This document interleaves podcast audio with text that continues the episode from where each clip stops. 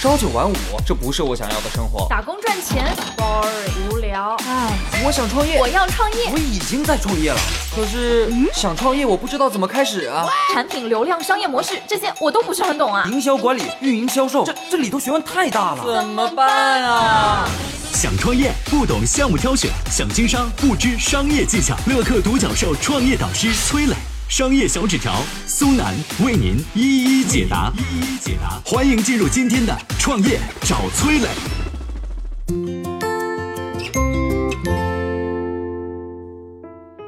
美国的网络视频公司奈飞是如何从一家录像带租赁公司成长为千亿美元科技巨头的？创业者又能从奈飞的成功中学到什么呢？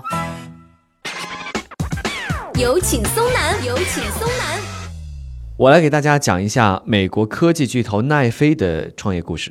国内的朋友可能不太熟悉这个公司啊，但是这家公司在全球现在是大名鼎鼎。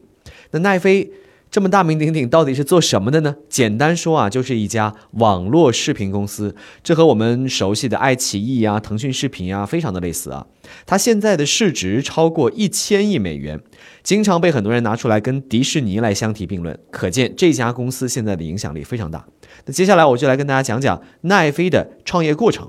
一九九七年，有一个美国的小伙遇到了一些麻烦啊，他在整理旧的东西的时候呢，突然发现，我居然有一盘六个星期之前租的录像带忘了还了。哎呀，这一拍脑袋一算啊，如果没有还回去，这罚金就要整整四十美元。啊，都能够把这盘录像带给买下来了，这小伙心里想着就烦呐啊！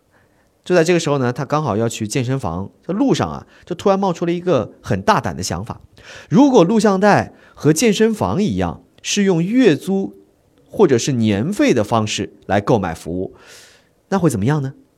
那为什么必须要为每一盘录像带使用天数来付费呢？哎。他就从自己遇到的这个小麻烦开始，决定成立奈飞这样一家公司来创业。这个就是奈飞公司创业的雏形。你看啊，很多创业者总是在想啊，创业啊，创业，创业，不知道做什么好。那不少人更是为了创业而创业，但是人家奈飞的创始人就懂得从自己身边的一个麻烦、一个痛点来着手解决问题，而这往往也是其他人会遇到的问题。于是呢，这个小伙创办的奈飞公司就用月租或者年租的方式提供录像带的租用服务。只要你是会员，不限数量，随便观看啊，而且还给你寄到家里去，这就受到了很多美国人的欢迎，大获成功。但是奈飞成功没多久啊，DVD 出现了。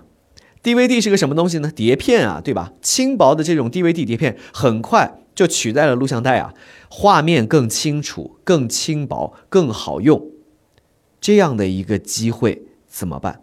哎，这个小伙还真就抓住了这个机会，带着奈飞迅速转型，提供租赁 DVD 光碟的业务。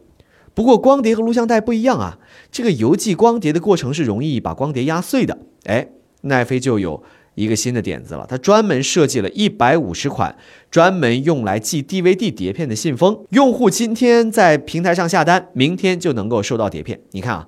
奈飞又一次成功的抓住了机会，它的 DVD 碟片的租赁业务甚至一度占到了美国邮政业务的四分之一呀！可以想象啊，这个业务转型非常的成功。紧接着又出现了新的技术革新的浪潮了，是什么呢？当然就是互联网嘛！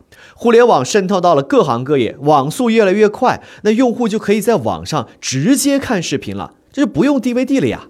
这奈飞公司一看。哎呀，这才是未来趋势啊！DVD 碟片的业务很快它就没落了。虽然现在还能赚钱，但是一旦网络视频普及，这公司就完了。这奈飞再一次走上了转型的道路，他干脆把碟片租赁的业务搬到了网上，用户同样是支付月费或者年费成为会员，就能够足不出户直接在网上看电影了。后来啊，奈飞又遇到了内容版权的问题，然后决定自己做视频内容，做影视内容。比如说非常火的美剧《纸牌屋》啊，就是奈飞做的。这样啊，奈飞就不仅仅是一家网络视频平台了，它还成了一家有内容生产能力的企业。所以大家才会把奈飞和迪士尼相提并论。你看啊，用户观看内容的媒介随着技术的革新变化不断的变化，而奈飞呢，也在。不断的颠覆自己曾经的商业模式，才能够从当年的一家租录像带的公司，成长成为一家既拥有自己的互联网渠道，又拥有自己的内容品牌的科技巨头。那这其中的秘密究竟在什么地方呢？为什么很多公司都没有办法跨越技术变革的鸿沟呢？被别人颠覆掉了呢？奈飞的创始人把公司成功的主要原因归功于他的企业文化。那接下来，崔老师来谈一谈奈飞的企业文化究竟是什么样的？嗨，大家好，我是崔磊。下拉手机屏幕，在节目简介里有我的个人微信号。朋友圈我会分享创业思考、商业观察，以及和支付宝、抖音等巨头合作的创业好项目，欢迎您来交流。我们的创业平台乐客独角兽已经汇聚了三万多名各行各业的创业者，欢迎您来寻找资源。有请崔磊，有请崔磊。哎，我也来说说这个奈飞的企业文化啊。据说当年有一份讲奈飞企业文化的 PPT，在美国硅谷被大家疯狂的传播，阅读量和下载量都超过了千万。那奈飞的企业文化是什么样的呢？下面我们挑三个关键点来讲一下。第一，奈飞认准了一个新趋势，就会投入所有的资源，他的眼睛永远盯着用户看。这跟我们传统观念上不要把鸡蛋放在一个篮子里边有些差别啊。传统的企业如果是开辟一个新的业务，一般都是成立一个新的部门，或者抽调一个新的团队来做这一块。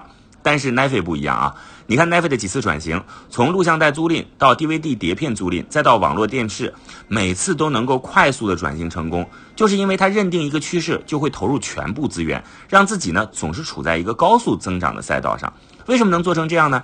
因为他的眼睛永远在盯着用户看，思考用户未来想要什么，这是支撑奈飞转型的关键。第二啊，只招完全成熟的成年人。什么是成熟的人呢？简单说，激励他的是使命。就是希望和公司一块儿做成一番大事业，他们的内心极度渴望成功，这个难不难呢？当然难了。不过我认为使命这个东西啊，一定要靠创业者不断的去和员工讲明白公司在做什么，公司做这件事儿的价值和意义在哪儿。只有认同公司大方向的人，才可能坚定的走下去。另外呢，成熟的人还表现在他是问题导向的，就是不断的去解决公司面临的一个又一个的问题，而不是去抱怨。公司存在的目的是解决社会问题，招进来的人当然是奔着解决问题来了，不然存在的价值你说在哪儿呢？那面对成年人怎么管理呢？奈飞这点比较有意思啊，比如他没有差旅报销制度，你出差住什么酒店花多少钱，你自己觉得合理就好了。而且呢，更奇葩的是啊，这个公司也没有休假制度啊，你觉得什么时候需要休假，休多长时间，你基本上可以自己说了算，只要跟主管商量一下就好了。可能你会说，那员工不是乱套了吗？但是奈飞不会，每位员工还是每年只休一周的长假，因为这些人都是成熟的成年人，不需要条条框框的约束。公司和员工的关系更像是盟友，而不是雇佣关系。第三还有什么呢？就是绝对的坦诚和透明，这才能获得真正高效的反馈。奈飞鼓励员工畅所欲言，创造让所有人都讲真话的工作氛围，并且做得很极端啊！就算面对老板，也要让最普通的员工可以大胆的发言。比如在会议上，每个人都要向同事问三句话，分别是什么呢？你的业务领域最近有什么新动向？应该开始做什么？你最近哪件事做得不好？应该立即停止。你最近哪方面做得好？应该继续保持。啊，实际上呢，在很多公司当中，管理者尤其是一把手，经常会被蒙在鼓里。什么意思啊？就是你不知道下属员工是怎么看待你的，背后又是怎么评价你的，这就发现不了公司存在的问题。所以需要打造一种开放透明的企业文化。最后呢，我们再来总结一下奈飞企业文化里面的三个关键点：第一是认准了一个新趋势，就会投入所有的资源，眼睛永远盯着用户看；第二呢，是招成熟的成年人，他们要有强烈的使命感和问题导向。第三呢，是企业绝对的坦诚透明，才能获得真正高效的反馈。每家公司的企业文化都是在成长的过程当中不断的总结摸索出来的。它需要看企业的性质是什么样的。你是靠创意为生的企业，还是像工厂这样的流程化企业？管理文化那都是不尽相同的。所以别人的企业文化只能借鉴，不能照搬。如果你想了解更多奈飞的企业文化，我建议你看一看《奈飞文化手册》的这本书。我曾经呢跟很多创业者沟通过，发现创业者最大的痛点就是缺少资源、缺少链接。于是呢，我们创立了创业者社群“乐客独角兽”，现在啊已经有三万多人了。有人在这找到了创业机会，找到了客户、渠道商、投资人。下拉手机屏幕，在节目简介里边有我的个人微信号，我在社群等你。